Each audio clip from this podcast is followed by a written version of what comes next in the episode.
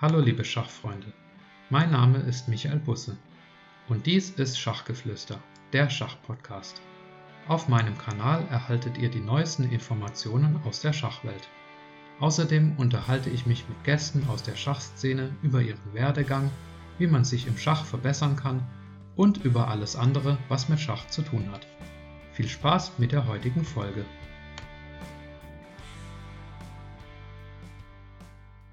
Ja, hallo liebe Zuhörer, willkommen bei der zwölften Episode von Schachgeflüster, der Schachpodcast. Ich habe heute einen ganz besonders spannenden und prominenten Interviewgast. Er ist Jahrgang 74, kommt aus Dienstlaken und ist internationaler Meister mit einer Elo-Zahl von aktuell 2435.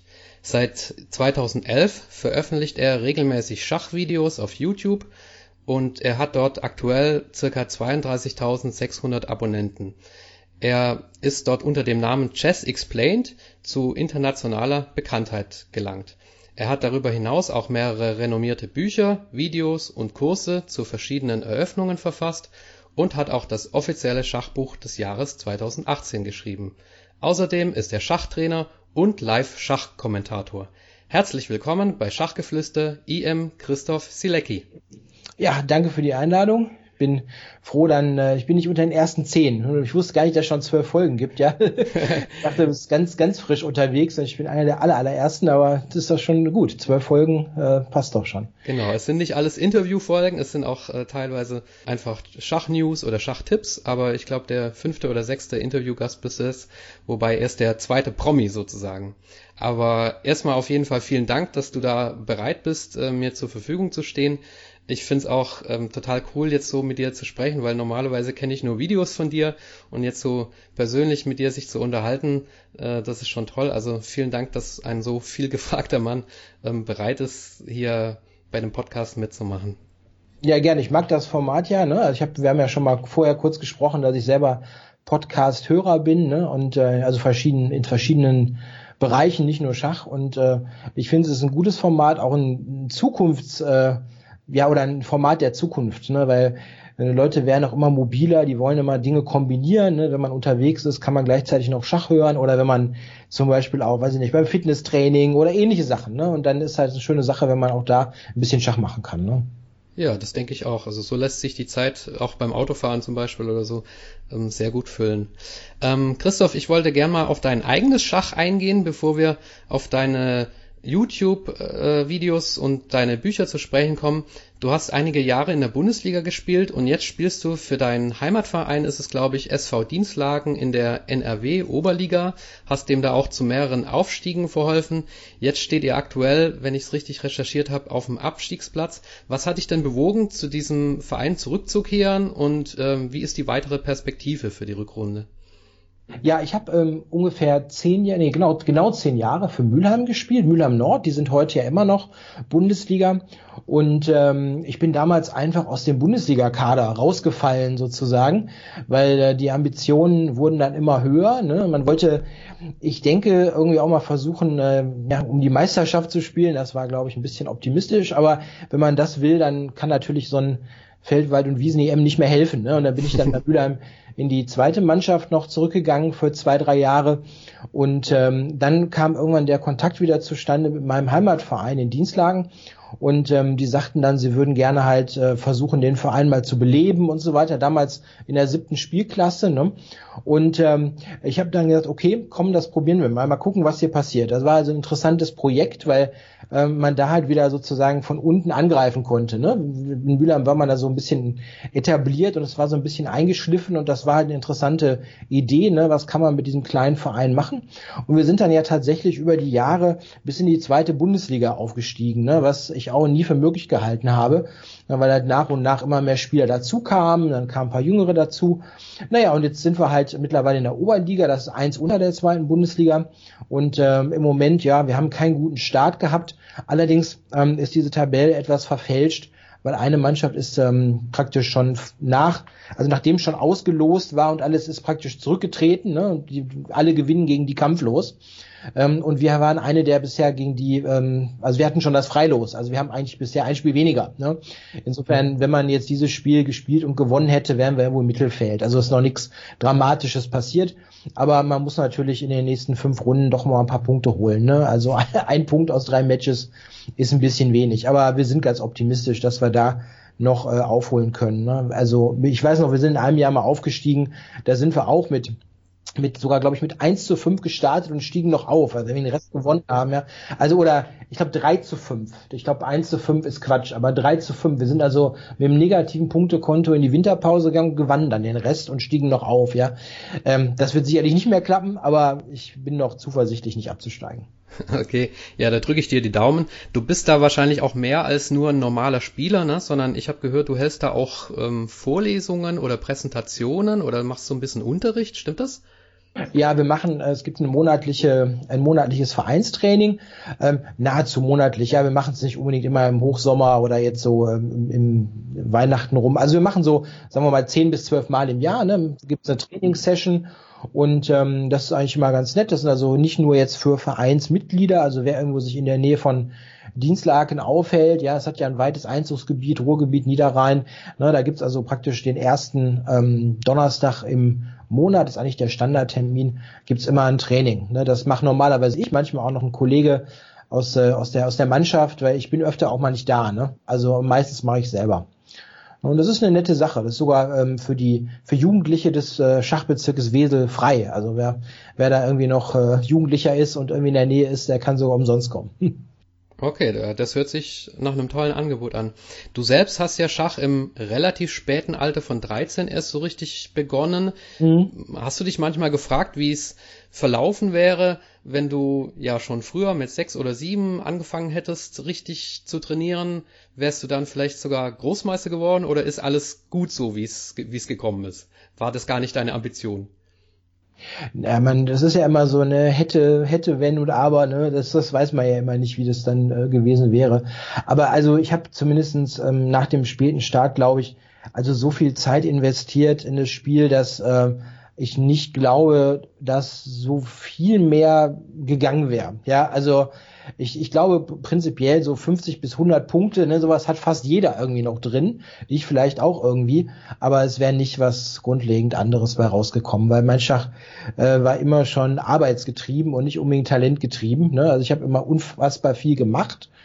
Ähm, und ähm, wenn ich dann sehe, den Aufwand, den andere getrieben haben für eine ähnliche Spielstärke, der ist fast bei jedem niedriger.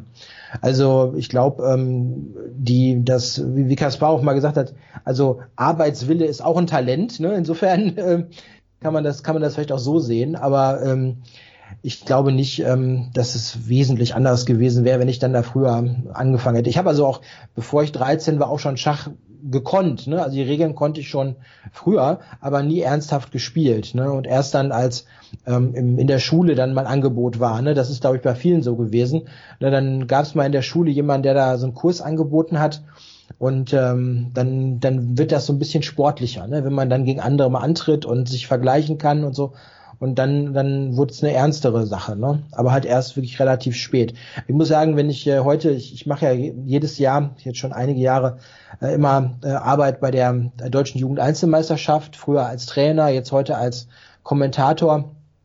Ich habe also immer so ein bisschen den Neidgefühl, ne, wenn ich sehe, dass da die die acht, neunjährigen ne, da schon spielen können, ne, und dass das heute so tolle Veranstaltungen sind, ne, weil ich habe das äh, durch den späten Start muss ich sagen, was ich also schon ein bisschen wo ich mir denke, das ist schade. Ähm, ich hatte nie die Gelegenheit, irgendwelche höheren Meisterschaften mitzuspielen, weil ich also so spät erst ähm, ganz gut geworden bin, dass ich also nie gut genug war, zur deutschen Meisterschaft zu kommen, zum Beispiel. Ne? Das hat also nie geklappt damals.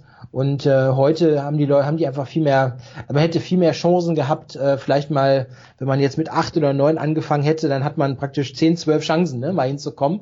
Und ich hatte praktisch nur drei oder vier, ne, und bin immer einmal ein, zweimal knapp gescheitert, aber meistens sogar deutlich gescheitert, weil die, die Altersgenossen da, die waren einfach ein bisschen mhm. besser noch, ne. Also, und das ist so das eins, wo ich denke, tolle Sachen heute, ne, das hast du damals nicht, nicht mitgemacht, sozusagen, ne. Ja, aber du hast ja trotzdem eine enorme Spielstärke noch erreicht, also von daher ist es eine tolle Geschichte, wie du da diesen Rückstand sozusagen gegen Gleichaltrigen äh, wettgemacht hast. Und äh, gerade diese, diese Arbeitshaltung, die imponiert mir ja auch, weil nicht jeder kann mit Talent gesegnet sein, sondern ich äh, zum Beispiel muss mir das auch alles erarbeiten hat. Insofern, ja, finde ich das äh, eine tolle Geschichte von dir. Ähm, ich würde gern mal, ich sehe im Hintergrund, wir telefonieren hier gerade per Skype und ich sehe im Hintergrund einen Buchtitel von dir, Keep It Simple. Ähm, ich würde gern mal auf deine Karriere als Buchautor eingehen. Dein erstes bekanntes Buch ist ja, wenn ich richtig recherchiert habe, das Buch über Nimzo und Bogo Indisch. Mhm, genau. Kannst du mal den Hörern, die nicht auf Meisterniveau sind, sondern eher Freizeitspieler sind, an die richtet sich der Podcast ja eigentlich in erster Linie, kannst du denen erklären, was ist Nimzo Indisch, was ist Bogo Indisch? Das ist ja beides nach ähm, berühmten Schachspielern benannt und was ist der Clou an diesen Eröffnungen? Was ist die Idee dahinter? Ja, also das Buch ist 2015 erschienen. Ich hatte damals, äh, das war mein erstes Buch und das war so ein bisschen was man heute so ein bisschen vielleicht auch als Jugendforschprojekt bezeichnet. Ne? Also ich wollte unbedingt immer schon mal ein Buch machen und damals habe ich dann gedacht, okay, ich mache jetzt eins, ne? aber ich bin jetzt nicht ähm, praktisch, ich habe nicht angefangen und gesagt, ich habe dieses Thema, darüber muss ich jetzt ein Buch machen. Es, es ging praktisch so rum, ich möchte ein Buch machen, was für ein Thema nehme ich denn? Ne? dann habe ich mit ganz vielen, so mit Freunden gesprochen und Mannschaftskollegen und so weiter und dann hat man so Ideen vor und zurück gemacht ne? und irgendwann sagte dann ein Kollege, mach doch mal äh, irgendwas, mach doch mal was gegen D4, ne? und mach mal irgendwas mit dem zu indisch. Das ist so eine gute Öffnung. Ne? Und ähm, dann bin ich am Ende drauf gekommen, ich mache das, habe das dem Verlag vorgeschlagen und dann haben sie gesagt, ja, das machen wir jetzt. Also das ist ein, ein Buch, wo praktisch zwei Eröffnungen behandelt werden. Und zwar ähm, geht es da um eine Verteidigung gegen erstens D4, also die Damenbauerneröffnung. Und Schwarz spielt also gegen erstens D4, in diesem Konzept immer Springer F6 zunächst und dann E6.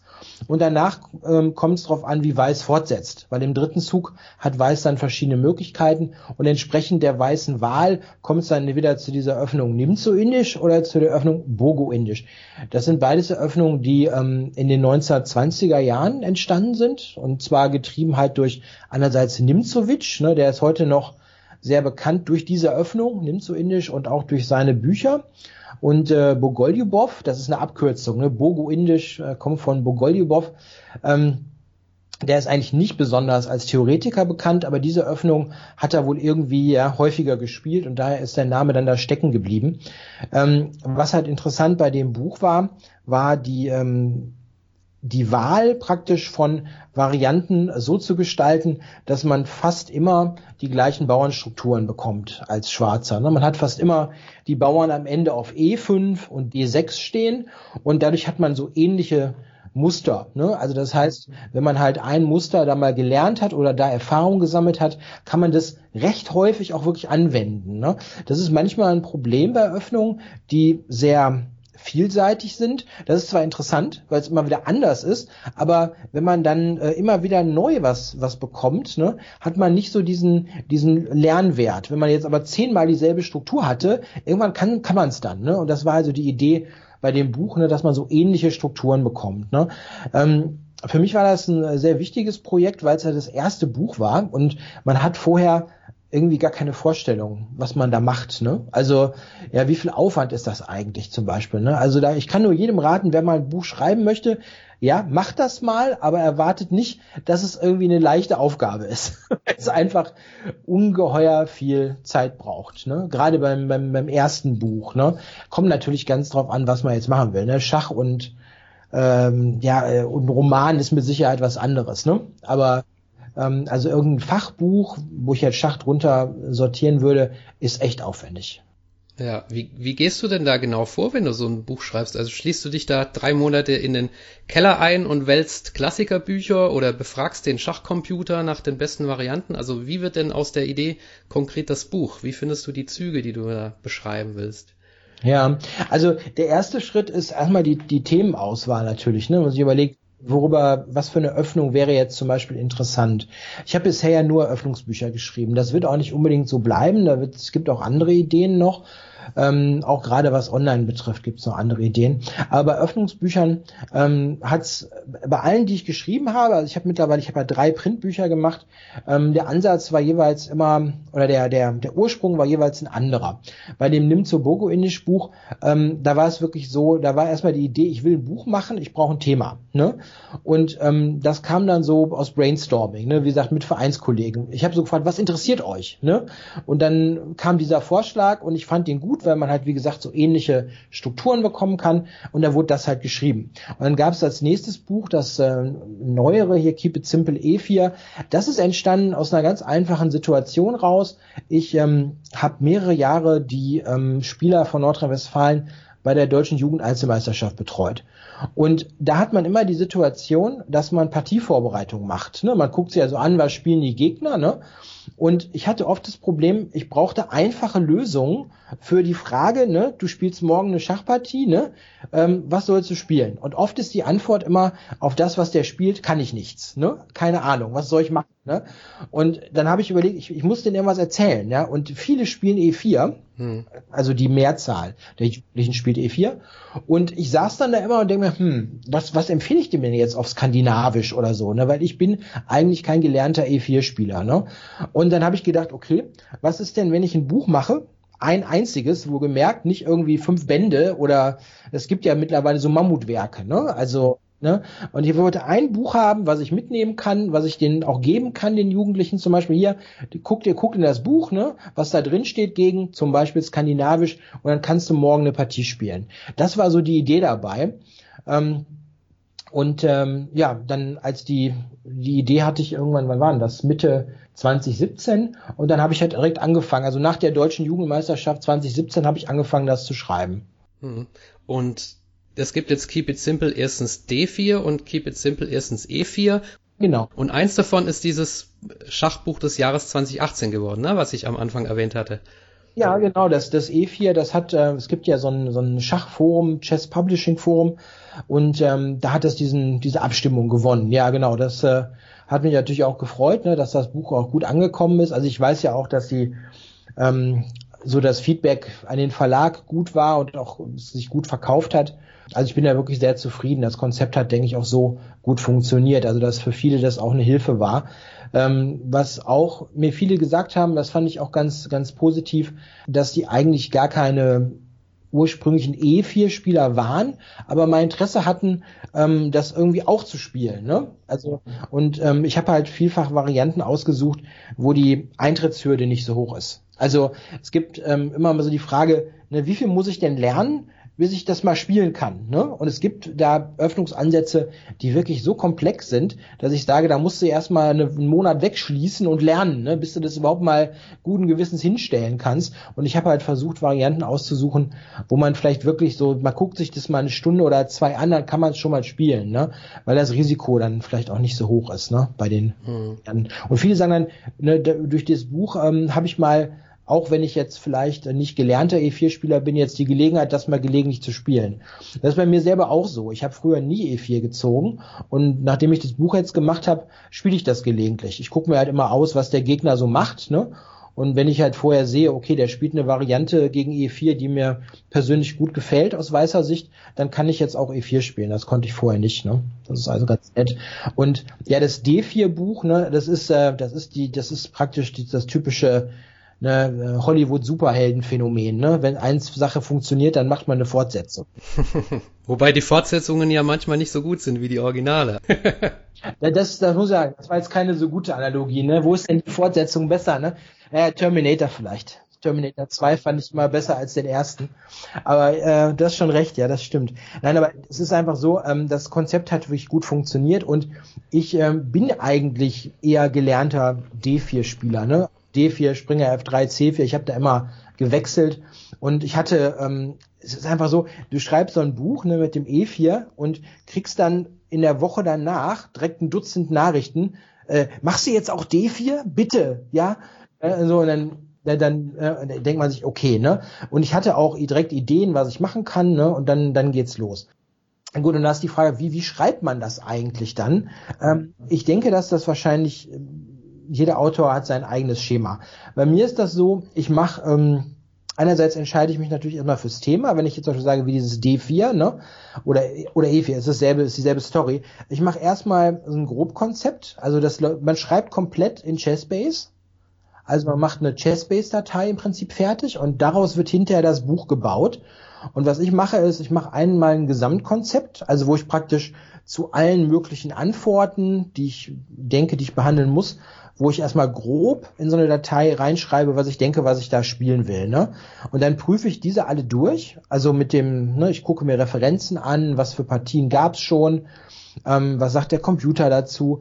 Ja, also ich gucke dann erstmal, kann ich eine bestimmte Variante so und so überhaupt empfehlen? Ist die in einem guten theoretischen Zustand? Ne? Und wenn ich das habe, also wenn ich so ein, so ein grobes Konzept habe, dann fange ich an, praktisch die einzelnen Varianten ein bisschen auszubauen, dass da mehr Züge reinkommen. Ich schreibe aber noch keinen Text. Also ich habe nur Züge. Ah, okay, also so ein Variantenbaum, den du da quasi auf Chessbase in so einer Datenbank erstellst. Genau, man macht so einen Baum. Äh, manchmal breche ich auch an bestimmten Stellen ab, wo ich sage, okay, hier muss ich noch ein bisschen tiefer gehen, wenn ich es wirklich schreibe, aber ich weiß, dass, dass ich das so empfehlen kann. Ne? Weil eine der größten Probleme ähm, bei der Erstellung von einem Öffnungsbuch sind Zugumstellungen. Du musst halt immer gucken, dass du was empfiehlst, was in sich stimmig ist. Ne? Dass also nicht irgendwo, ähm, man macht eine, eine Empfehlung gegen, das ist besonders ein Problem, wenn es um D4 geht oder um Springer F3 oder C4, wenn es nicht E4 ist. Da gibt es so viele komische Zugfolgen, ne, dass du mal gucken musst, dass du nicht was empfiehlst, wo du plötzlich ausgetrickst werden kannst, ne? Wo du plötzlich irgendwo landest, was du gar nicht im Buch drin hast, sozusagen. Ja. Und ich mache erstmal so ein Grobgerüst, wo ich sage, okay, das ist in sich stimmig, ja. Und ähm, irgendwann gibt's dann den Tag X, wo ich sage, so jetzt kommt der Text, ne? Und dann fange ich an, Text zu schreiben. Ich habe aber bisher bei den, bei den letzten Sachen, die ich veröffentlicht habe, und es gibt nicht nur die Printbücher, sondern auch noch die Online-Produkte auf Chessable. Alle die Bücher, die ich jetzt gemacht habe, gibt's ja auch auf Chessable, sind eigentlich ursprünglich Chessable-Repertoires und sind dann zum Printbuch umgebaut, ne, sozusagen bei denen ähm, bin ich jetzt immer so vorgegangen in den letzten ähm, ja anderthalb anderthalb Jahren, dass ich für den für den Endspurt sozusagen ja, da habe ich immer praktisch mir eine Zeitspanne von zwei bis drei Wochen genommen, wo ich mich in der Tat, wie du eben gesagt hast, wegschließe und nichts anderes mache. Also das habe ich, äh, das habe ich so gemacht. Ne? Also für das D4-Buch war ich zum Beispiel zwei Wochen an der an der Nordsee und habe wirklich jeden Tag zehn bis zwölf Stunden geschrieben. Wow, okay. Ja, aber dann ich dann mache ich auch sonst nichts anderes, ne? Also da wird nur ne so irgendwie schlafen, schlafen, essen, schreiben, ja, irgendwie was anderes gibt's da nicht, ne? Äh, aber das ähm, funktioniert dann auch ähm, sehr gut, wenn man überhaupt keine Störung hat, also gar keine Störung, ne? Ähm, und das habe ich jetzt zum Beispiel. Ich hatte auch noch eine Veröffentlichung, das war eigentlich ein, ein super spannendes Projekt, was jetzt im November rauskam auf Chessable. Mein ähm, sizilianisch Repertoire für Spaß, ne? Fight Like Magnus, das habe ich zum Beispiel, da war ich drei Wochen in Slowenien, wo ich in meinen Urlaub fahre, da war ich diesmal zum Arbeitsurlaub, also da habe ich dann drei Wochen mich da weggeschlossen und geschrieben. Ne? Ähm, da schafft man schon eine Menge. Also das ist auch ein interessantes Thema vielleicht für für Leute, die ähm, nicht unbedingt ein Buch schreiben wollen, sondern die irgendwie konzentriert an irgendwas arbeiten müssen.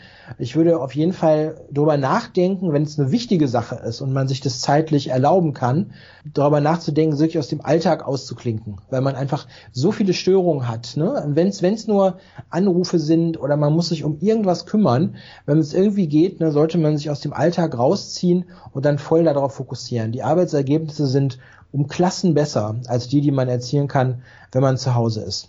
Hm, das ist ja auch ein guter Tipp für studentische Hausarbeiten oder sowas, ne, den man da anwenden kann wenn man wirklich es hinkriegt, dann muss natürlich, muss, muss zeitlich passen und vielleicht hat man ja auch Gelegenheiten da irgendwo, wenn man da Freunde hat, Bekannte, wo man irgendwo einfach nur sich rausziehen kann, ne, äh, ja. irgendwo vielleicht noch ein Zimmer, ne, wo man da, wo man da hinfahren. Also ich persönlich fahre auch dann immer dahin, wo es ruhig ist, also nicht in Städte, ne, so, sondern irgendwo, wo man eher so auf dem Land ist oder so.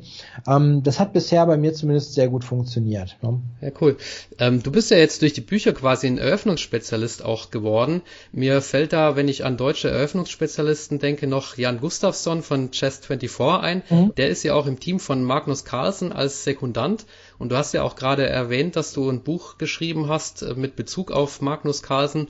Wäre so eine Sekundantentätigkeit auch was für dich? Hast du da Hoffnung, dass dich irgendwann Fabiano Caruana anschreibt und fragt, willst du mal mein Sekundant werden gegen Magnus Carlsen oder hast du sowas gar nicht im Hinterkopf?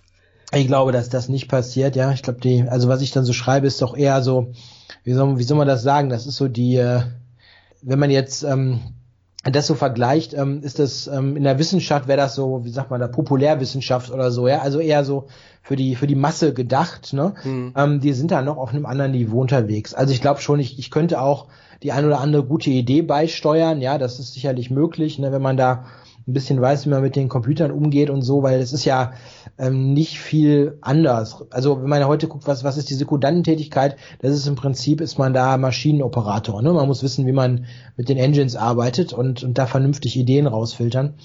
Ähm, also das ist, ähm, also bei so einem WM-Kampf oder so, glaube ich, könnte ich nicht helfen. Was ich machen könnte und was ich auch sofort machen würde, wäre zum Beispiel ähm, Eröffnungsvorbereitung für, für so eine Olympiade oder sowas, ne? Ja. Also für solche Veranstaltungen.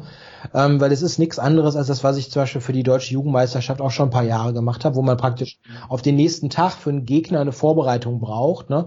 Sowas könnte ich sicherlich gut machen. Aber bin ich noch nie gefragt worden. Also das würde ich aber sofort machen, wenn man mich da fragen würde. Ne? Also falls ein Vertreter des Deutschen Schachbundes zuhört, dann ähm, habt ihr jetzt die Möglichkeit, Christoph Silecki darauf anzusprechen. Er wäre bereit. Ich glaube, also ich würde, ich würde, glaube ich, ich würde lieber sowas machen wie Jamaika oder so. Aber ah, okay, ja. So die nicht so unbedingt den riesen Druck haben, ja. Das ist, glaube ich, netter. Außerdem der DSB hat schon gute Leute, das muss man sagen. Also ich glaube nicht, dass es da an der ähm, an der Vorbereitungsqualität mangelt, ja.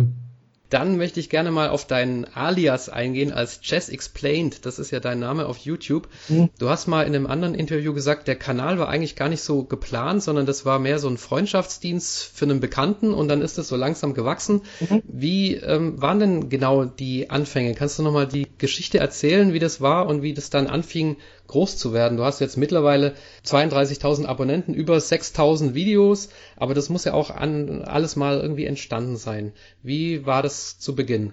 Ja, das äh, wie, wie, wie so viele Sachen ist das immer so, so, so Zufälligkeiten im Prinzip. Ne? Ähm, das ist entstanden, ich kann das noch wirklich genau nachvollziehen. Ich weiß sogar noch, wo mich mein Freund darauf angesprochen hat, ne? nämlich im, in Düsseldorf in der Mittagspause auf der Arbeit. Das war ein Arbeitskollege und äh, heute ähm, sogar Mannschaftskollege von mir, der ähm, mich damals in der Mittagspause gefragt hat, wir waren öfters dann Mittagessen und Kaffee trinken und so, und dann fragt er mich, ähm, sag mal, ähm, kannst du mir nicht irgendwie mal erklären, wie dein Entscheidungsfindungsprozess ist bei einer Schachpartie, ne? Und ähm, dann kam der auf die Idee, spiel doch einfach mal eine Online-Partie, ja, und äh, nimm das doch auf. Das ist das, was man heute als Geschwätzblitz bezeichnet, ne? Genau, genau. Ne? Also wir haben, wir haben öfters so Ideen da mal verglichen. dann kam er mit der Idee, okay, kein Problem. Dann habe ich das halt aufgenommen, ne? also ganz ne, mit so einem ganz simplen ne, 5-Euro-Mikrofon ne, irgendwie und äh, war auch noch auf Deutsch. Ähm, und das ist dann, ähm, ja, äh, ich habe das eigentlich nur für ihn gemacht, ne? Also so zehn Partien oder so, ich weiß nicht, wie viele das waren. Und ähm, er hat sich das dann angeguckt und das Faszinierende war halt, dass ähm, anfangs hatte dieses Video dann drei Zuschauer oder so, ne? Oder zwei, möglicherweise ich und er, ne? Irgendwie. Und irgendwann waren es aber dann plötzlich 20 und 30 und 50 und dann kamen auch Kommentare dazu, ne? Und dann wurde es natürlich spannend, ne? Weil Leute dann offensichtlich zugucken, ne? Und das ähm, ist was, ich weiß nicht, hast du hast jetzt auch schon ein paar Folgen wirklich veröffentlicht, ne? Also, ne, oder sind die noch ähm, sind in der Konserve. Nee, bei mir sind alle auf YouTube veröffentlicht. Da habe ich jetzt mhm. 15 Abonnenten und äh, 500 Aufrufe etwa. Mhm. Aber dann gibt's noch so ein paar spezifische Podcast-Kanäle, wo die Zugriffszahlen noch ein bisschen höher sind. Also mhm. Spotify, Apple Podcast und mhm. so weiter.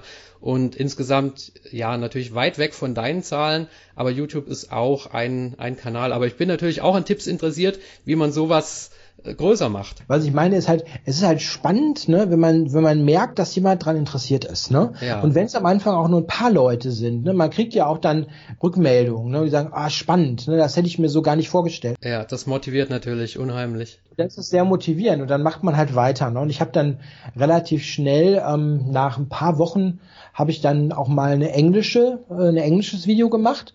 Und das war dann im Prinzip noch ein Quantensprung mit den Zuschauern, weil ich auch damals das wirklich unglaubliche, ich weiß nicht, manchmal gibt es so Zufälligkeiten, die sind komisch. Meine erste ähm, englische Partie auf englischer Sprache war gegen Nakamura wirklich Zufall. Also ich sitze da, das glaubt man mir natürlich jetzt nicht, aber ich sitze da und nehme mir vor, ich mache jetzt das erste englische Video ne, und drücke im, in, damals am Internet Chess Club, ne, der 5-Minuten-Partie, ne, klicke und kriege Nakamura, ne, das ist unglaublich, das war dann die erste Partie, habe ich ja direkt verloren natürlich, aber ist natürlich dann ein super Start, ne, weil du kriegst direkt so einen Promi-Gegner, ne. Ja, und der nächste war Yasser Serawan, habe ich gehört. Dann hatte ich auch Yasser direkt dann noch, also es war total lustig, ne, manchmal, ähm, aber ich sage auch immer bei solchen Sachen, ähm, wenn man so eine Idee hat oder jemandem so eine Idee präsentiert, ausprobieren, schauen, was daraus wird. Man weiß nie, was daraus wird. Wenn ich damals nicht diesen Kanal ähm, gemacht hätte, ne, und äh, da bin ich hier meinem Freund da immer noch dankbar für den Vorschlag, äh, würde ich heute einen ganz anderen Job haben. Hundertprozentig, ganz, ganz, ganz sicher. Ja, was noch interessant ist, ähm, der Name mit dem Chess Explained, ne, weil ich, ich habe ja jetzt irgendwie das Phänomen, dass ich, dass das als der Name, ne, also Name und Marke irgendwie dann so läuft. Das war ja auch nie so gedacht. Ne? Ich musste ja, wenn man da YouTube einen Kanal startet, muss man dem ja irgendeinen Namen geben.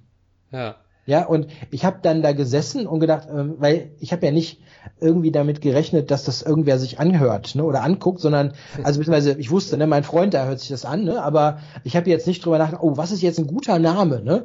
Ähm, ich habe einfach gedacht, okay, was mache ich hier? Es ist Schach und ich erkläre es ihm. Chess explained. Mehr habe ich da nicht gemacht, ja. Ähm, und so ist es halt dann hängen geblieben. Ne? Und der Name ist jetzt bekannter als dein eigentlicher Name wahrscheinlich. Ja, ne? kann gut sein. Hm, Ich, also es steht dann oft immer Chess Explained dran, ne? wenn ich dann da ähm, zum Beispiel für Chess 24 noch was mache, da steht dann immer dann dran. Ist ja okay, gegen den Namen ist jetzt nichts einzuwenden, nur das ist wie so oft äh, zufällig entstanden. Ne? Und da steckt dann kein großes Konzept hinter. Ne? Ja. Sag mal, ich habe noch eine Frage. Kennst du Antonio Radic? Ja, kenne ich. Hm? Ah, Mensch, jetzt dachte ich, ich kann dich da überraschen. Das Mhm. ist ja einer der größten YouTuber oder wenn ich mich nicht täusche, vielleicht sogar überhaupt der weltgrößte Schach-YouTuber. Mhm. Der hat über 500.000 Abonnenten und macht auch ganz, ganz tolle Videos. Kennst du den persönlich? Gibt es da so was wie ein Netzwerk unter Schach-YouTubern? Nee, nein, also ich, äh, das ist ja Agat Mator, ne? Wenn man jetzt den vielleicht, weil Antonio Radic kennt wahrscheinlich äh, so, äh, Agat Mator kennen viele, ne? Aber wer, wer ist jetzt Radic, ne? Also nee, Also das ist sein wirklicher Name, genau. Ja. ja, nein, ich kenne ihn, kenn ihn aber äh, gar nicht. Ich habe auch nur ein paar Videos von ihm gesehen, vielleicht, vielleicht drei, vier oder so. Ähm, ist halt auch nicht so ganz, mh, ich bin nicht die Zielgruppe, sage ich mal. Ne? Ich denke, er macht einen, macht einen guten Job, um die Sachen so transparent zu erklären. Ne? Vielleicht für, ja, für, für Nicht-Profis so, ne? Das ist, denke ich, äh, ganz gut und auch unterhaltsam, wie er es macht, ne? Ähm, aber ich gucke selber nicht so wahnsinnig viele Videos, muss ich sagen. Ne? Also ich gucke mir eigentlich nur Videos an, so schon mal von so Peter Swidler oder so gucke ich mir an oder oder wenn, wenn, wenn Jan Gustafsson mal was macht, ne? oder wenn jemand was macht, den ich gar nicht kenne. Ja, so Sachen gucke ich mir dann auch an. Ähm, aber so ein Netzwerk, hm, weiß ich nicht, das ist, glaube ich, zu viel, zu viel gesagt. Ne? Also den einen oder anderen kenne ich ein bisschen oder habe ich mal getroffen, aber im Prinzip macht da jeder so sein Ding. Manchmal gibt so ähm, schon mal so, so Matches gegeneinander oder so, ne? Das, das haben wir schon mal gelegentlich, gelegentlich gemacht, aber ähm, so wirklich kennen, nee, das wäre zu, wär zu viel gesagt. Okay. Auf deinen allerneuesten Videos gibt's so tolle Illustrationen von dir. Wer macht die denn und wie, wie bist du dazu gekommen? Das ist, das ist hübsch, ne? Ja, das Ja. ist, äh, das ist ein holländischer, äh, ja, äh, soll ich sagen, Zeichner, Cartoonist oder so. Ähm, durch Zufall, wie immer, ne? Also mein, ich habe ja, ähm, wie schon gesagt, bei Chessable viel veröffentlicht und dort mein Ansprechpartner, der kennt jemanden und das ist dieser Cartoonist, ne? Der hatte für, für so ein, ähm, für eine Live-Übertragung, die ich mal gemacht habe vor einigen Wochen, mal so ein Bild gemacht und das fand ich klasse. Und dann habe ich ihn angeschrieben und ich hätte gern mal ein paar nette, paar nette äh, Bilder ne, für meine für meine Videos und äh, so sind die, sind die dann entstanden. Ne? Das ist wirklich ganz nett gemacht. Ähm, ein wichtiger Punkt ist halt bei so einem bei so einem YouTube-Kanal und der mein Kanal war in den letzten äh, sagen wir mal zwei drei Jahren, wo ich halt angefangen habe, wirklich viel zu schreiben, nicht so super mehr im Fokus. Ich habe zwar immer wieder Content produziert, aber ich habe mich zum Beispiel nicht ähm, drum gekümmert, den Kanal zu vermarkten. Ne? Da ist also beispielsweise hier der Kollege Radic Agadmator natürlich äh, der, der absolute ähm, Kenner, ne? weil der hat es ja geschafft, seinen Kanal aus dem Nichts in diese halbe Million zu katapultieren. Ähm, das kann man nur schaffen, indem man die YouTube-Algorithmen perfekt ausnutzt. Ne? Hm. Und das ist was, äh, wo ich zum Beispiel überhaupt keinen Plan habe. Und muss ich sagen, auch nicht den Ehrgeiz habe, mich reinzuarbeiten. Ne? Das ist halt, ähm, nicht so mein Ding. Ne? Und er hat das wohl offensichtlich super hingekriegt, weil ansonsten schafft man das auch nicht. Also man muss irgendwie da verstehen, wie kriegt man die Videos ne, nach vorne, dass die gezeigt werden und so. Also beziehungsweise gezeigt werden, also dass die in die in Listen kommen, ne? Ja. wenn nach Schach gesucht wird oder diese Empfehlungen, ne, die YouTube auch manchmal ausspricht, ne, wenn man in die Startseiten geht. Also das ist noch eine andere da muss man noch andere Sachen können, außer jetzt ein bisschen Schach erklären, ne? Und ja. da hat er sich wohl offensichtlich richtig reingefuchst, ne? Weil ja. sonst schafft man diese, diese Wachstumsraten auch gar nicht, ne? Ja, da gehört dann doch manchmal mehr dazu, als man im Vordergrund eigentlich sieht, aber bei dir wahrscheinlich auch. Ähm, Nochmal eine Frage zu diesem ganzen Computer- und Internetschach. Mhm. Siehst du das als Gefahr für das klassische Vereinsschach? Du hast ja auch vorher gesagt, dass du eigentlich auch gerne so ein Vereinsspieler bist. Ähm, oder ist das eher so eine Chance für Vereine, neue Mitglieder über das Internetschach zu gewinnen? Also was können Vereine in der Beziehung tun, von diesem Internet-Hype ähm, zu profilieren, äh, zu profitieren? Schach ist ja mehr oder weniger auf dem Weg zum E-Sport, wenn man so möchte. Mhm. Ähm, das ist, glaube ich, ein sehr komplexes, sehr komplexes Themengebiet. Also, was ich denke, ähm, ist Folgendes. Man hat sicherlich die Chance als, äh, als ich sag mal, Offline-Verein ne? äh, neue Leute zu bekommen. Das haben wir auch ähm, zum Beispiel erlebt. Wir haben auch Neuzugänge im Verein, nur zwei, drei, die vom Online-Schach kommen. Die haben wirklich da angefangen und irgendwann dann so, ne, jetzt gucke ich mir mal an, wie das in echt so aussieht. Ne? Und die ähm, sind also neu dann im Verein angekommen. Wie kann man aber so Leute dann irgendwie ja auch halten und irgendwie begeistern? Ich glaube, das geht nur, wenn man wirklich als Verein Angebote macht, die auch darüber hinausgehen, einfach nur mal eine Partie zu spielen. Also der soziale Aspekt, der so ein Verein auch ausmacht. Ich denke, das ist wichtig, dass man da ähm, was anbieten kann, weil einfach nur mal eine Partie blitzen kann ich auch online. Ja. Ja, sondern man muss es ein bisschen, ein bisschen nett machen, vielleicht auch zum Beispiel so ein Trainingsangebot, das kann auch was sein, das kriegst du online so auch nicht. Nicht mit der Interaktion, ne, wo man dann wirklich ne, Mensch zu Mensch Fragen stellen kann. Und das ist einfach auch ein bisschen, es ist halt wärmer und netter, wenn man es in Person macht, als wenn man da an, dem, an der Kiste sitzt. Ne?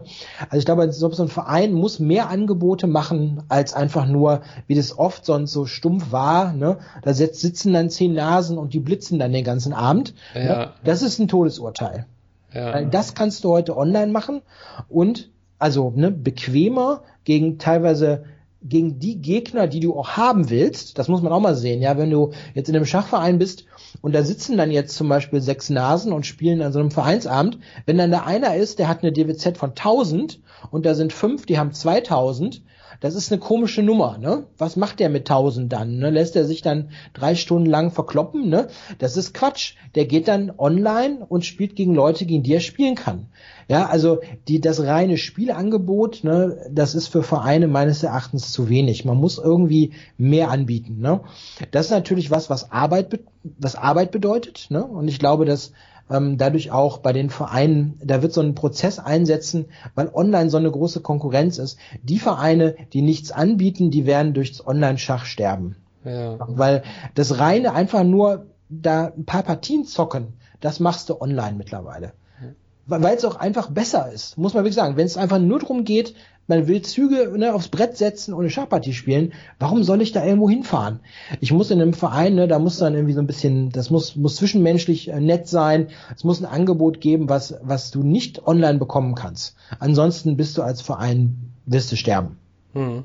Also ein Appell an alle Vereinsspieler da draußen, ne? versucht in eurem Verein was zu etablieren, was nicht nur bedeutet, ihr spielt untereinander Blitz eine Partie nach der anderen, sondern analysiert die Partien oder macht ein paar Schachrätsel oder holt euch jemand in den Verein, der vielleicht mal einen, einen Kurs gibt oder ähnliche Angebote, macht Feste, etwas, was es halt online nicht gibt.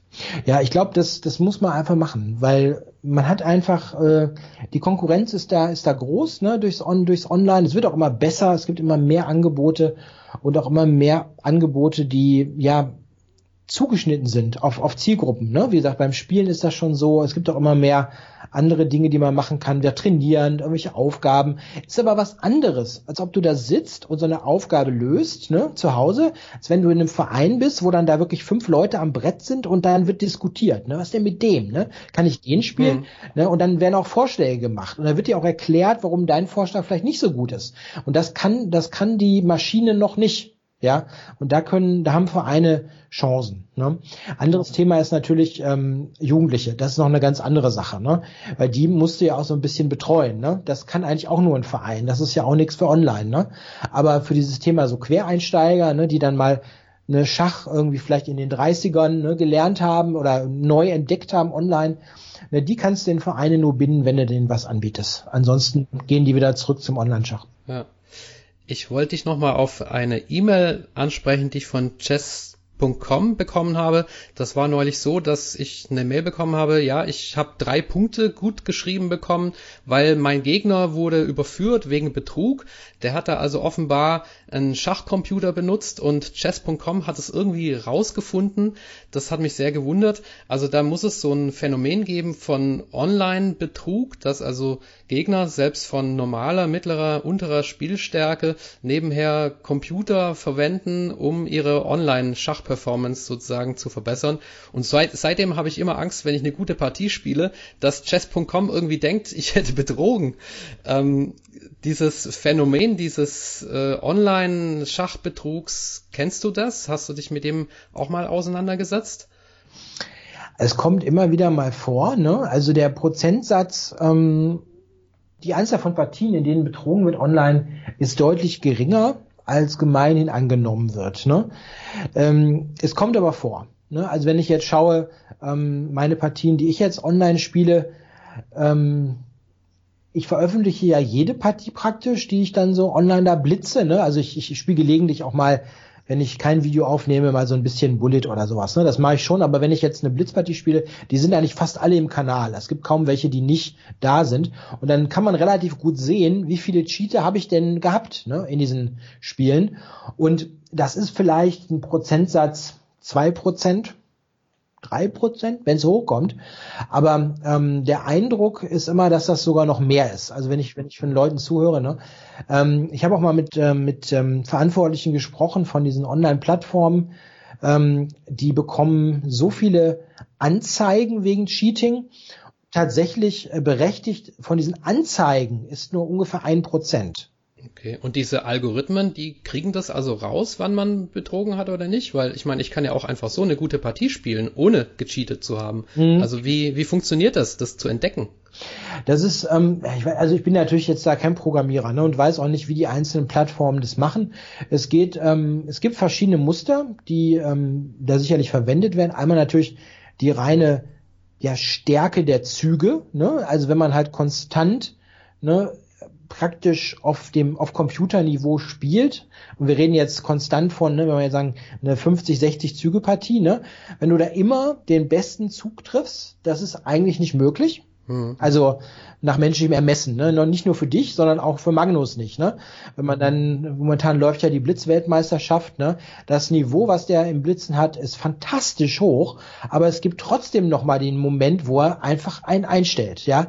Und fast, ehrlich gesagt, fast in jeder Partie gibt es so einen Moment, wo irgendwo eine Ungenauigkeit drin ist, weil mit zwei, drei Sekunden auf der Uhr sind wir alle nicht perfekt, aber der Computer schon. Ja, also der schafft auch mit drei Sekunden noch nah an der Perfektion zu spielen. Und das können diese Algorithmen halt durchprüfen. Es gibt ja auch noch andere Indikatoren. Ein typischer Indikator ist die ähm, immer gleich bleibende Bedenkzeit, die verbraucht wird. Ne? Also ah, okay. das ist ein Cheating-Indikator, der sehr bekannt ist. Ne? Wenn man dann merkt, der braucht immer vier Sekunden pro Zug, dann ist das wahrscheinlich Cheating, ja, weil wenn der vier Sekunden braucht, um die Dame einfach nur zurückzuschlagen und vier Sekunden für den genialen Opferzug, ne, dann stimmt da was nicht. Ja, ja, okay, dann hat er parallel irgendwo was in den Computer eingegeben und der hat ihm einfach den besten Zug gezeigt. Genau, das ist ja mein, ja. mein, mein Video auf dem Kanal mit den meisten Zuschauern ist ja das Cheating-Video, ne, wo ich gegen jemanden spiele, wo ich das merke nach zehn Zügen ah. und dann immer mitzähle, ne, also weil man kann wirklich dann sagen, ne, eins, zwei, drei, Zug eins, zwei, drei, Zug. Also ich konnte wirklich ansagen, wann der zieht, ne, weil okay. das merkst du dann. Und die Partie ist insofern witzig, weil ich die dann auf Zeit gewonnen habe, weil der hat immer drei Sekunden gebraucht, ja. Wenn du dann merkst, er braucht immer drei Sekunden, dann kannst du immer durchrechnen. Hast du die Partie dann in die Länge gezogen? Ja, ich habe auf Zeit gewonnen, ne, weil, ja. also er, beziehungsweise er musste irgendwann dann, als er noch 20 Sekunden hatte, dann selber spielen und dann ist natürlich aus, ne, weil wenn die selber spielen müssen, dann gewinnst du halt, ne, weil die meisten Cheater, die sind natürlich dann auch die sind dann auch meistens auch noch richtig schlecht. Also Das ähm, große, das größte Problem beim Cheating ist eigentlich das, wenn Leute das machen, die tatsächlich auch als Nicht-Cheater gut sind. Ne? Also wenn die Großmeister anfangen zu betrügen, dann wird es sehr schwierig. Weil die können dann solche Partiephasen selber zu Ende spielen natürlich. Hm. Und die sind in der Lage, ähm, dann nur dann die Maschine zu benutzen, ähm, wenn sie die auch in Anführungszeichen wirklich brauchen. Ne? Ja, also oft reichen nur wenige Schlüsselmomente, um da äh, einen entscheidenden Vorteil zu erzielen die, die, die so ganz, sag mal, blöd betrügen, die machen das so wie eben beschrieben. Ja, ja. also die kopieren einfach eins zu eins die Computerzüge und brauchen dann auch immer die gleiche Zeit dafür. Ne? Okay. Ja. Wir wollen jetzt natürlich niemandem Tipps fürs Cheaten geben. Also ich ähm, muss schon an der Stelle nochmal sagen, ich finde es wirklich nicht gut, wenn das jemand macht und äh, bringt ja auch fürs eigene Schach nichts. Ne? Da hat man eine Wertungszahl, die dann höher ist als die, die man eigentlich verdient und weiß das ja eigentlich auch. Also an sich ist es ja Blödsinn. Aber offenbar ist es doch weit verbreitet. Aber ähm, nochmal ein anderes Thema oder ein Thema, das dazu passt. Es gab ja auch nicht nur Online-Cheating, sondern auch Offline-Cheating. Da gibt's ja diesen Fall des tschechischen Großmeisters Igors Rausis, der da auf der Toilette beim Cheaten erwischt wurde und jetzt seinen Großmeistertitel verloren hat. Was sagst du dazu? Ähm, muss man da Angst haben um den Ruf von Schach als integrer Sport oder war das wirklich nur ein Einzelfall? Tja, warum soll Schach besser sein als die Leichtathletik oder Radfahren? Ja, eigentlich kann man sich davon, glaube ich, verabschieden. Ne? Wenn die Leute irgendwie eine Idee haben, wie sie bescheißen können auf gut Deutsch, dann wird die auch umgesetzt. Ja, also das, das ist einfach so. Man muss einfach als äh, Schachverband, ähm, als FIDE oder als Deutscher Schachbund, man muss da entsprechende äh, Regularien haben. Ne? Und ähm, dann muss man dementsprechend dann da vorgehen. Beim, bei, bei Rausis ähm, ist es ja noch ein Fall, wo eigentlich jedem klar war, der sich damit mal beschäftigt hatte im Vorfeld, dass der betrügt. Ja, also. Warum? Ja, ja gut, okay. Der, der ist 58 Jahre alt, wenn ich das richtig im Kopf habe, ne? Und hat in den letzten fünf oder sechs Jahren seine Edo-Zahl um fast 200 Punkte gesteigert. Das geht nicht. Hm. Punkt. Ne, das funktioniert einfach nicht. Du schaffst es nicht, wenn du, wenn du praktisch dein ganzes Leben lang Schach spielst, ja, von Kindesbeinen an und du bist dann irgendwann mit Anfang 50 und du bist nie über 2500 rausgekommen oder vielleicht, vielleicht hat er mal 2520 gehabt oder 30, ne, ist auch nicht so relevant. Aber du schaffst dann nicht mehr einen Sprung um 160 Punkte. Und du schaffst das auch nicht so, wenn man die Ergebnisse sich angeguckt hat, ne, der hat ja nie eine Partie verloren praktisch. Mhm. Also ja, ähm, das, das funktioniert einfach so nicht. Ne? Ähm, ist nicht darstellbar. Also du kannst, ich sag immer, jeder hat 50 bis 100 Punkte drin, ja. Aber als Vollprofi, ne, ist das sehr, sehr schwierig. Weil, was willst du noch machen? Die Leute machen schon den ganzen Tag Schach. Ja, gibt ja auch andere, die auch sich verbessern. Ja, ja, also ne, irgendwann, irgendwann bist du an dem Limit und der hat halt wirklich mit, mit weit über 50 diese Sprünge dann gemacht.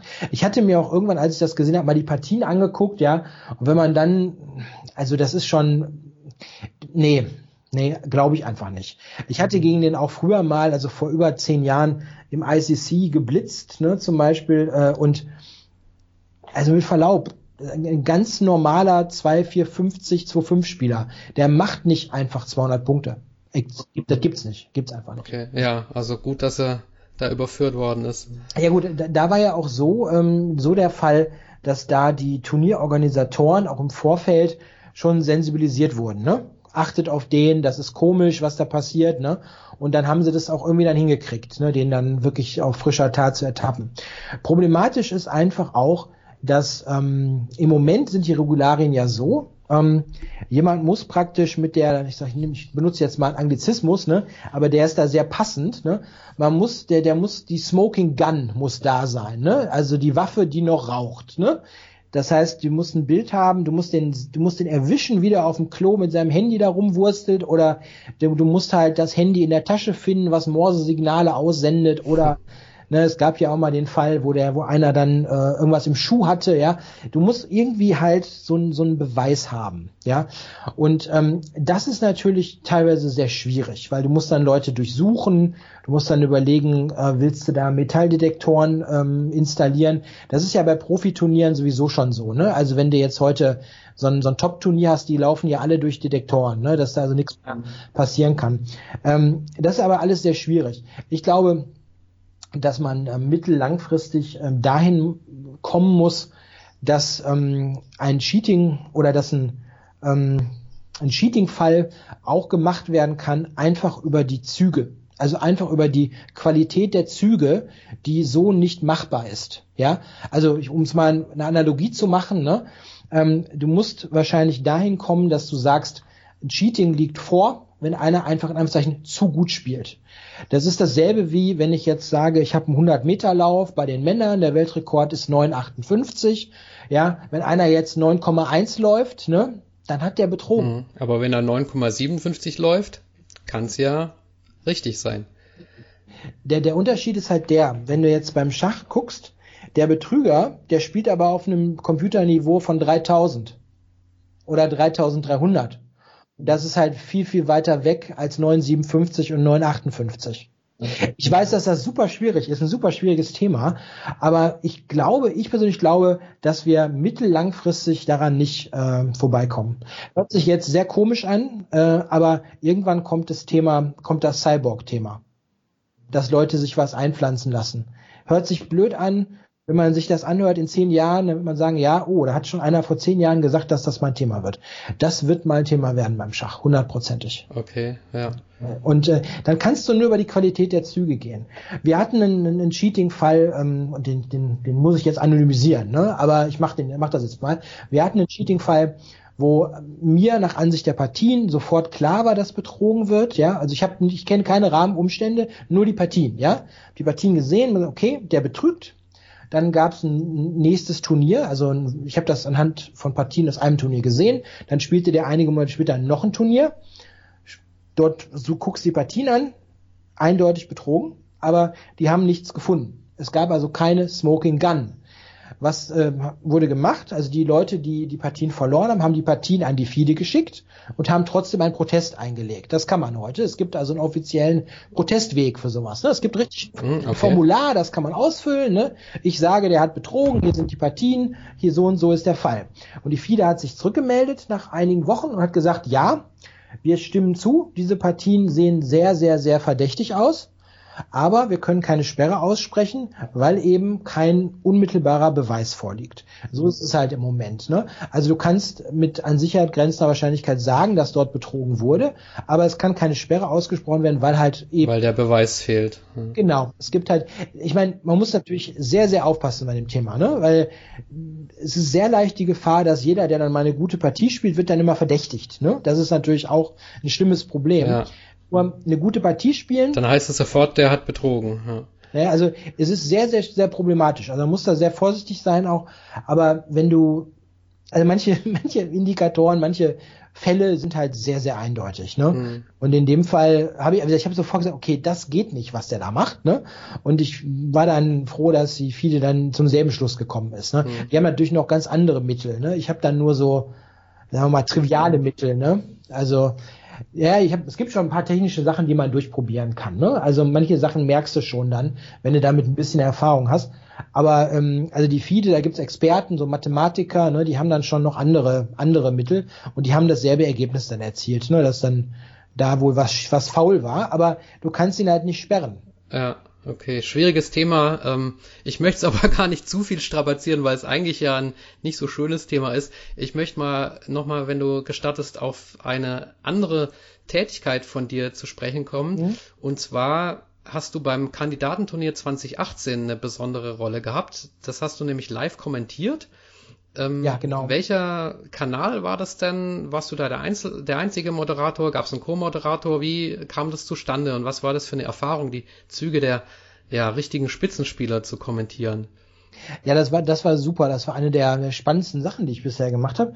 Also ich war ja wirklich in Berlin vor Ort. Ich habe also den, den Live-Kommentar mit dem, mit dem Live-Publikum gemacht, zusammen mit äh, Großmeister Ilya Zaragatzky, den vielleicht einige auch kennen. Der hat ähm, einige Jahre für Chess 24 gearbeitet als, äh, ja, also äh, in verschiedenen Funktionen, aber auch als Kommentator, als Geschwätzblitz Spieler und so weiter. Ne?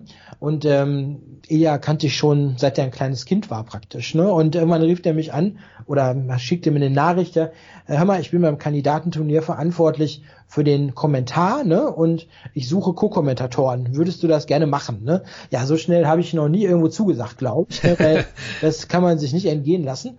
Ja, also war ja. ich dann halt in Berlin und habe dann, ich weiß gar nicht, fünf, fünf Runden oder so mit Ilya zusammen kommentiert.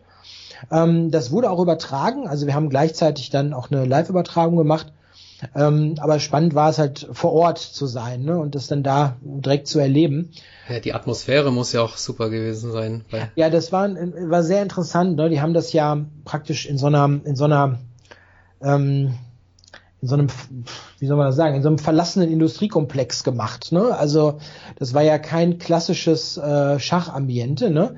Ähm, war auch etwas umstritten. Ich denke, es gab auch zu Recht Kritik ein bisschen an dem an der Örtlichkeit, weil es halt ähm, also man muss sich das vorstellen, wie in so einer alten Fabrikhalle zu spielen. Ne? Also so ein bisschen, ein bisschen merkwürdig und es hatte so eine etwas düstere Atmosphäre, war aber halt was vollkommen anderes und insofern auch interessant.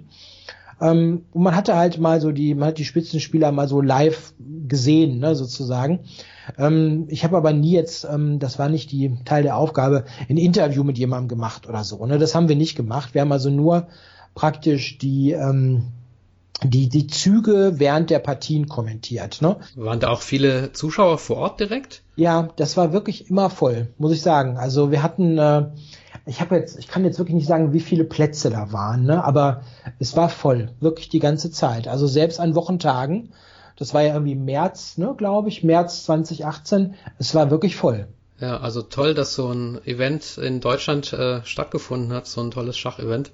Ja, also ich, ich fand es auch, wie gesagt, ähm, was ich, was ich, was ich bei dieser düsteren Atmosphäre nicht so gut fand, war, das war wirklich ungeeignet für Kinder. Hm. Muss ich sagen. Ne? Ich habe so gedacht, wenn du jetzt wirklich so deinem, weiß ich nicht, Sohn, Tochter mal zeigen willst, ne, wie sieht so ein Schachturnier aus und dann, dann schleppst du die dahin, ne? Und dann denkst du dir, Moment mal, wo geht denn das Licht an, ne? Weil es war wirklich, du bist da durchs Dunkle gelaufen, ne? Es war wirklich dunkel, ne? Ähm, wie gesagt, interessant, aber vielleicht da nicht unbedingt super optimal jetzt für, für jüngere Zuschauer. Aber schön, dass Deutschland äh, mal so ein Event gemacht hat. Ne? Wir hatten ja auch schon mal die WM ne, 2008 ne? und ich habe irgendwie mal auch gerüchteweise gehört, man äh, wäre da auch interessiert noch mal an einer weiteren Weltmeisterschaft. Aber gut, das ist immer ein, ein schwieriges ähm, Unterfangen. Ne? Vor allen Dingen muss man da immer die Gelder irgendwie auftreiben ne? mhm. für für sowas. Ne? Wie groß schätzt du denn die Chancen ein, dass ein deutscher Teilnehmer mal wieder an einem Kandidatenturnier um die ja, um die Herausforderungen für die Weltmeisterschaft mitspielt. Wir haben ja mit Martin Keimer, nee, das ist der Golfer, wir haben mit Vincent Keimer ein, ja. ein Schachtalent, der jüngste Großmeister Deutschlands jetzt, mit mhm. knapp ja, 2500 Elo hat er, glaube ich, oder etwas mehr, mhm. aber natürlich immer noch weg von den 2800 plus, die Carlsen hat. Was traust du ihm zu? Kann er da mal mitmachen? Ich bin, ich bin nicht tief genug drin in dem, in, in, in dem, in dem Thema sozusagen. Ähm, also du kannst eigentlich nur in die absolute Spitze kommen, ähm, wenn man bereits jetzt, also er ist jetzt, glaube ich, der ist Jahrgang 2004, glaube ich, wenn ich mich nicht täusche. Also müsste er 15 sein, wird dann 16. Also wenn du, wenn du wirklich jetzt in die absolute Spitze willst, dann muss der jetzt aus der Schule raus und darf nur noch Schach machen. Alles andere ist, geht nicht. Also wenn du ganz, ganz nach vorne willst, weil sonst ist der Rückstand gegenüber den anderen einfach viel zu groß. Also so jemand wie heute wie Firusia zum Beispiel, der ist logischerweise nicht mehr in der Schule, ja, weil er einfach nur noch Schach macht und entsprechend auch die Fortschritte macht. Ne?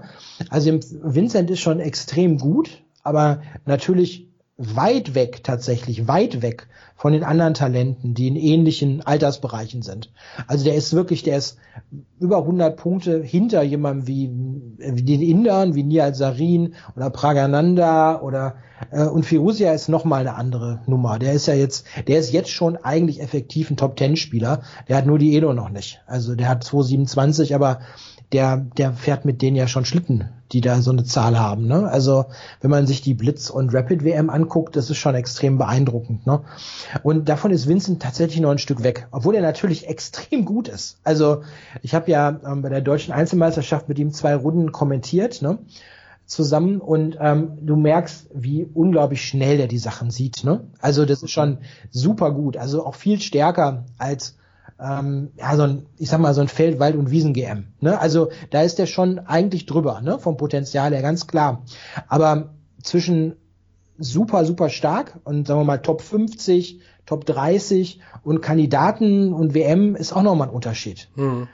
Das ist also, das sind noch so viele, so viele Stufen, ne, die der da machen muss. Ähm, was aber wirklich nicht funktioniert, das kann ich mir nicht vorstellen, ähm, wenn der wirklich jetzt noch, der macht noch sein Abitur und sonst irgendwas. Das ist äh, eine Zeit, die man eigentlich da in Anführungszeichen für das Ziel nicht verschwenden darf. Womit ich jetzt niemandem nahelegen will, man soll jetzt sofort die Schule schmeißen und noch schaffen. ja, ich sag nur, wenn man dahin will, wenn, wenn das die Ambition ist, ne, da muss man da wahrscheinlich dann auch diese Schritte machen. Haben andere auch gemacht. Magnus hat seine Schule nicht zu Ende gemacht und das hat sich irgendwie gelohnt, ne? Aber ja, ja, also ich drücke Vincent natürlich die Daumen, weil das ist ja als neutraler Schachfan aus Deutschland, das ist natürlich toll, wenn man Turniere sieht und ein Deutscher da oben mitmacht. Man hat es beim Tennis gesehen, zum Beispiel bei Boris Becker, ohne dass ich Vincent jetzt diese äh, Rolle äh, zumuten möchte, aber wie jemand, äh, ja, wie, wie jemand sowas entfachen kann, so ein Feuer bei den, beim Publikum. Und ich glaube, dem deutschen Schach würde es schon gut tun, wenn man da so jemanden hätte in der in der Weltspitze. Aber klar, das ist natürlich alles noch unabsehbar bei ihm. Mhm. Also ich glaube ganz sicher vom, von den Möglichkeiten her, dass der ähm, also so erweiterte Weltklasse kann der bestimmt schaffen. Vielleicht auch mehr, aber das ist halt wirklich eine Frage der, der Prioritäten. Ne? Ich glaube einfach, ähm, was man sehen muss, es ist schwierig in Deutschland äh, einen absoluten Weltklasse-Spieler zu, in Anführungszeichen, zu produzieren, ne? weil die Möglichkeiten in so einem Land wie Deutschland sind sehr groß und Leute, die beim Schach ähm, so gut sind oder das Potenzial haben, so gut zu sein, die haben halt auch andere Möglichkeiten. Ne? Die können auch jederzeit irgendwo in der Wirtschaft oder irgendetwas anderes machen, in der Forschung. Also man hat einfach viel mehr Möglichkeiten. Und wenn du jetzt aus einem Land wie ich sag mal, wie dem Iran kommst, im Falle von Firusia, ne, ähm, sicherlich gibt's da auch andere Möglichkeiten, als Schach zu machen.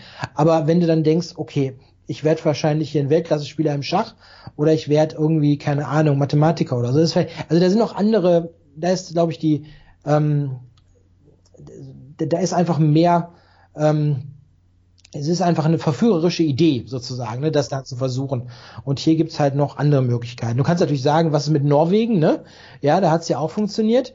Aber in dem Fall muss ich auch sagen, wenn, wenn man sich die Story anguckt von Magnus Carlsen, das ist auch nicht leicht reproduzierbar. Ne? Also die ne, Vater und Mutter, die sich dann dahinter hängen, der Vater kann irgendwie ja sich ein Jahr aus der Firma ausklinken, ne? die haben offensichtlich auch keine finanziellen Probleme. Also irgendwie, da muss alles zusammenkommen, ne? dass das auch wirklich so funktioniert in so einem Industrieland. Ich glaube, in anderen Ländern ähm, es, ist nicht, es ist nicht umsonst so, dass so Indien und, und China und so, wo, dass da so viel passiert. Ne? Das äh, ist nicht, ähm, ist kein Zufall. Aber wenn wir schon bei Carlsen sind, was macht denn seine Überlegenheit aus? Also ich habe die Theorie, dass er einfach mehr Kampfgeist hat als die anderen, dass er in einer ja, Partie, die nach Remis aussieht, immer noch versucht zu gewinnen, während andere sich schon auf Remis einigen. Ist es auch so ein bisschen deine Beobachtung oder ist er einfach spielerisch der Stärkste, was er ja selber auch manchmal von sich behauptet? Mhm. Ja, mit Sicherheit ist er der Stärkste. Also das ist auch nicht, ihm wird ja manchmal so ein bisschen äh, so Arroganz oder so nachgesagt oder so, ja. Das, der Punkt ist halt, ähm, Arroganz hin oder her, wenn er sagt, er ist der Beste, dann hat er recht. Ja. Das ist einfach so. Ja, das ist, das kannst du mathematisch oder kannst du nachgucken. Ne? Er ist halt der beste Spieler. Und in dem Moment hat er einfach nur recht, ja. Aber warum ist er der Beste? Ja, also du hast auf jeden Fall recht mit dem mit dem Kampfgeist. Ne? Also du siehst sehr sehr selten, dass er einfach mal so ein Remis spielt. Ne? Er versucht auch wenn er mehrere Möglichkeiten hat, ne, sehr oft den Weg zu gehen, der noch irgendwie Kampf verspricht, ne, wo dann andere manchmal eher abbrechen und sagen, nee, kann ich wahrscheinlich eh nichts machen, Remis, ja, ähm, das macht er nicht. Ich glaube also grundsätzlich mal ist er in, in jedem Spielabschnitt, und das ist mittlerweile auch neu, in der Öffnung nämlich mittlerweile auch, ähm, ist er absolut entweder der Beste oder vielleicht zumindestens der zwei drittbeste. Ne? Der ist nirgendwo Durchschnitt, überall extrem gut. Ähm, was, was glaube ich eine einzigartige Fähigkeit ist, und das kann sonst keiner so gut, ist in den Positionen, wo nicht so viel los ist. Also nicht jetzt, ich meine jetzt nicht was Langweiliges oder so, aber so Positionen, die so leicht zum Remis tendieren, wo nicht viel los ist, der kann dann unter fünf, sagen wir, der hat fünf verschiedene Züge. Und alle fünf Züge sind eigentlich gleich, also vom, von der Bewertung her gleich. Dann findet er den oder spielt den, der dem Gegner die besten Möglichkeiten gibt, noch einen Fehler zu machen. Das kann der, das ist unvergleichlich gut. Also, und das, das kann keiner sonst so gut. Die spielen dann einen dieser Züge, die anderen, ne?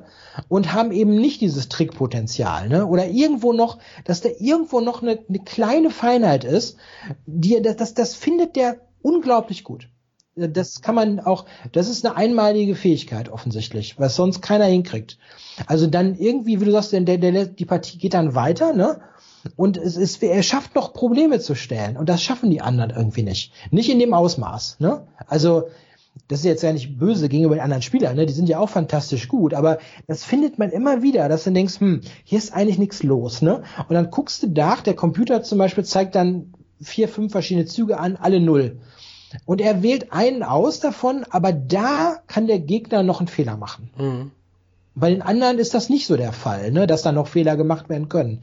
Und das macht einfach unheimlich viel aus. Wenn man das immer wieder kann, immer wieder doch noch ein Problem zu stellen, ne, ähm, ist unglaublich gut, muss man wirklich sagen. Also faszinierend. Er wird ja auch nicht zu Unrecht als Mozart des Schachs bezeichnet. Oder findest du das ein bisschen übertrieben? Äh, ich, ich weiß nicht, ich glaube, das ist so ein, äh, irgendwie, jeder braucht irgendwie so ein Label, ne? Ich weiß nicht, warum es unbedingt Mozart sein muss, ja. Er könnte auch Chess Explained heißen oder wie auch immer. Hey, warum, warum muss es Mozart sein gerade, ja? Äh, hätte ja auch, ne, keine Ahnung. Also er hat sicherlich ein, ein extrem hohes Talent ne, fürs Spiel, ja. Äh, Mozart würde ich immer so assoziieren mit ne, jemandem, der ein sehr, ein sehr hohes Talent hat, ne? Weil er halt Mozart auch als, als Kind schon ne, irgendwie und so weiter. Ja, Genie sogar. Vielleicht. Ja, ähm, ich glaube, das ist sicherlich der Fall, dass er ein sehr hohes Talent hat, aber was, äh, was man auch immer wieder sieht, ja, ich glaube, wenn man guckt, wer hat hart gearbeitet an seinem Spiel, ne, da ist Magnus ganz weit vorne bei den Top-Leuten. Das, das, das wirkt, glaube ich, oft nicht so, weil er dann manchmal so dieses, äh, ja, ich glaube nicht, glaube nicht, dass man jetzt sagen kann, äh, er hat ein Sonny Boy-Image, aber so, ne, dieses, ja, da geht er mal Fußball spielen und so und dann, ne, der hat auch schon Streams gemacht, wo der dann ein paar Bier trinkt und so weiter, alles okay, aber der hat so viel Stunden in Schach investiert, das kann sich keiner vorstellen. Und das merkt man immer dann, wenn es um Wissensfragen geht, wenn es darum geht, es gab ja dieses, äh, diese Geschichte mit dem, ähm, als das Schnellturnier, Blitzturnier Tata Steel India war, da hat ja der indische Schachjournalist äh, Sagar Shah, hat ja da verschiedenen Topspielern neun Positionen, acht oder neun Positionen gezeigt aus Partien von Vichy Anand. Und die sollten dann sagen, ne, von welcher, also aus welcher Partie ist diese Stellung und welcher Zug wurde gespielt. Und von diesen, ich glaube, acht oder neun Stellungen kannte Magnus bis auf eine Stellung alle. Der konnte genau sagen, der spielt gegen den, also ne, wer der Gegner war, welches Jahr, teilweise welche Runde im Turnier das war. Und die Züge wusste er natürlich auch alle. Ne?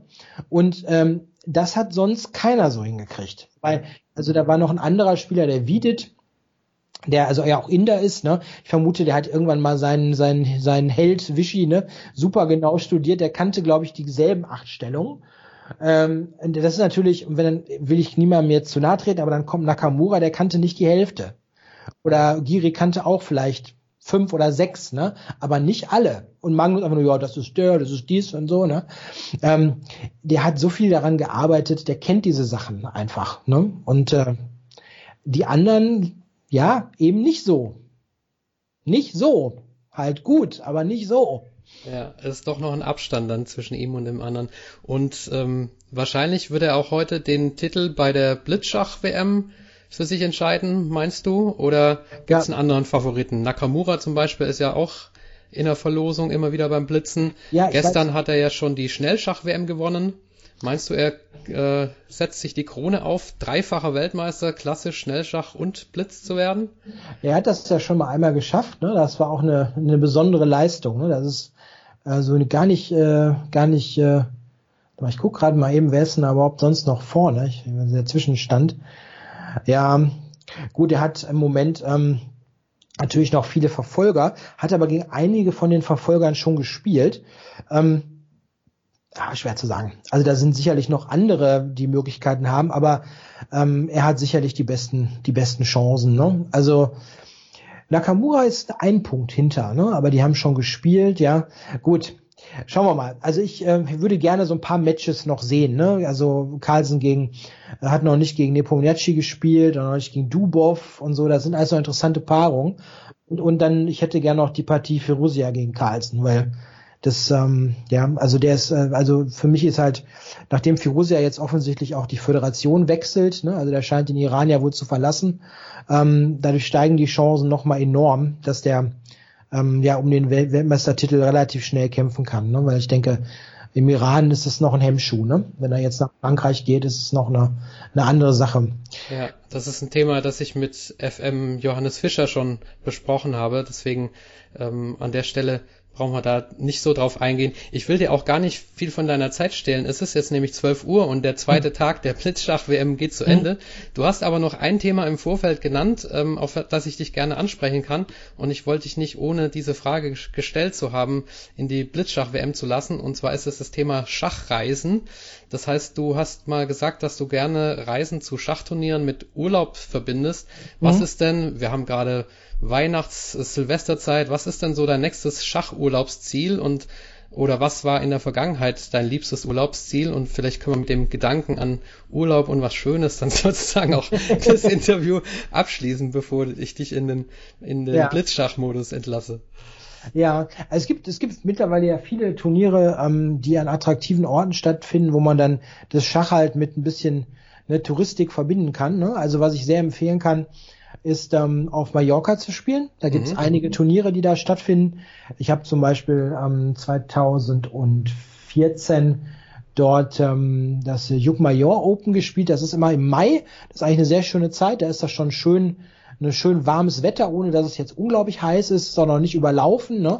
Ist es auch für Freizeitspiele oder untere Vereinsspiele was oder ja, muss klar. man da eine Einladung haben? Nee, das ist ein offenes Turnier. Ne? Also da kann man, wenn man einfach Mallorca und Schach mal googelt, ne, kommt man dahin. Ne? Da gibt's also so eine Turnierserie sozusagen. Die macht ein Organisator, da gibt's verschiedene Open-Turniere. Und äh, was ich da sehr angenehm finde, zum Beispiel, die ähm, spielen die, die Partien abends, also irgendwann so 19 Uhr oder so, sodass man den ganzen Tag praktisch noch hat für was anderes. Ne? Kann man jetzt schwimmen gehen oder Mallorca erkunden oder was auch immer man machen mhm. möchte. Und abends hat man noch die Partie. Das ist also sehr nett. Ähm, wo ich auch ähm, immer wieder ähm, gerne dran zurückdenke, sind meine Turniere in Polen. Ich habe da also zwei Turniere gespielt, einmal in ähm, in Krakau und einmal in, in Wroclaw, das frühere Breslau.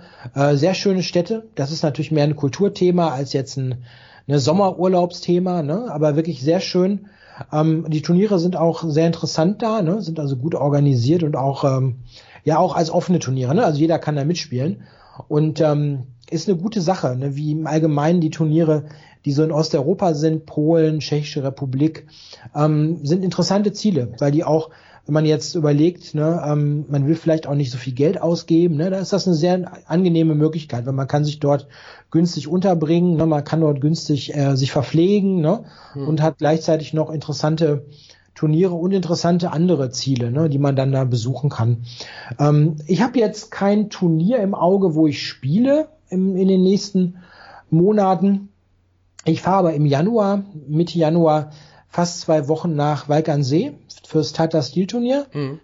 Und ähm, habe ich verschiedene, verschiedene Jobs. Ich werde da wohl ähm, ein, zwei Vorträge halten, also irgendwie so ein bisschen so ein Training machen, irgendwas zeigen. Das werden wir mal sehen. Das bin ich noch gerade ähm, dabei zu besprechen, was ich da genau machen soll. Und ähm, die Zeit, wo ich dann da nichts vortrage, gucke ich mir ein bisschen das Turnier an und schreibe am nächsten Projekt. Also das wird so eine kombinierte kombinierte Reise, ja, mit verschiedenen verschiedenen Sachen sein. Ähm, wo es auch noch sehr schön ist, uns im Sommer, ähm, ist in Österreich. Also da gibt's auch viele Turniere, die ich empfehlen kann. Ähm, sehr schönes Wetter normalerweise da, ne, wenn man da im Juli, August unterwegs ist. Und dort sind die Turniere auch so organisiert, dass die Partien auch abends sind oder am späten Nachmittag, so dass man da auch tagsüber durchaus noch was machen kann. Also auch wenn man mit Familie unterwegs ist, ne, da kann man dann tagsüber ne, ein bisschen was familienmäßig machen und abends hat man dann seine Partie. Also da gibt's viele, viele gute Sachen, die man machen kann. Super, also das Schachjahr 2020 hält für dich und auch für alle Zuhörer ausreichend bereit, dass wir uns darauf freuen können. Ähm, ja, klasse. Also ich habe jetzt leider nicht alle Fragen von meiner Liste durchgekriegt. Wir hätten noch das Thema Schachtraining. Du bist ja auch mhm. erfahrener Schachtrainer, aber das kriegen wir jetzt aus Zeitgründen wahrscheinlich einfach nicht mehr hin. Ich bedanke mich auf jeden Fall für deine Bereitschaft und für deine Zeit und Ausdauer hier mir zur Verfügung zu stehen. Das war für mich sehr, sehr lehrreich und ein tolles Interview. Und ja, ich hoffe, dir hat's auch gefallen. Und gibt's noch was, was du loswerden möchtest? Ja, ich glaube, um irgendwie ein gutes neues Jahr zu wünschen, das kann man machen. Ne? Ich glaube, der weiß nicht genau, wann wir, wann wir jetzt hier live sind mit dem Interview, aber ne, also ich wünsche allen ein gutes 2020, erfolgreich beim Schach, gesund. Ja, also macht's gut. Und äh, ja, danke auch, dass du mich als Gast äh, haben wolltest und eingeladen hast. Vielleicht komme ich ja noch ein zweites Mal, ja, beim anderen Podcast war ich ja auch schon zweimal ne, bei Ben Johnson. ja, da würde ich mich sehr freuen. Ja, okay. Okay, alles klar. Dann, liebe Hörer, bis zum nächsten Mal und auch euch ein frohes neues Jahr 2020. Tschüss. Ciao.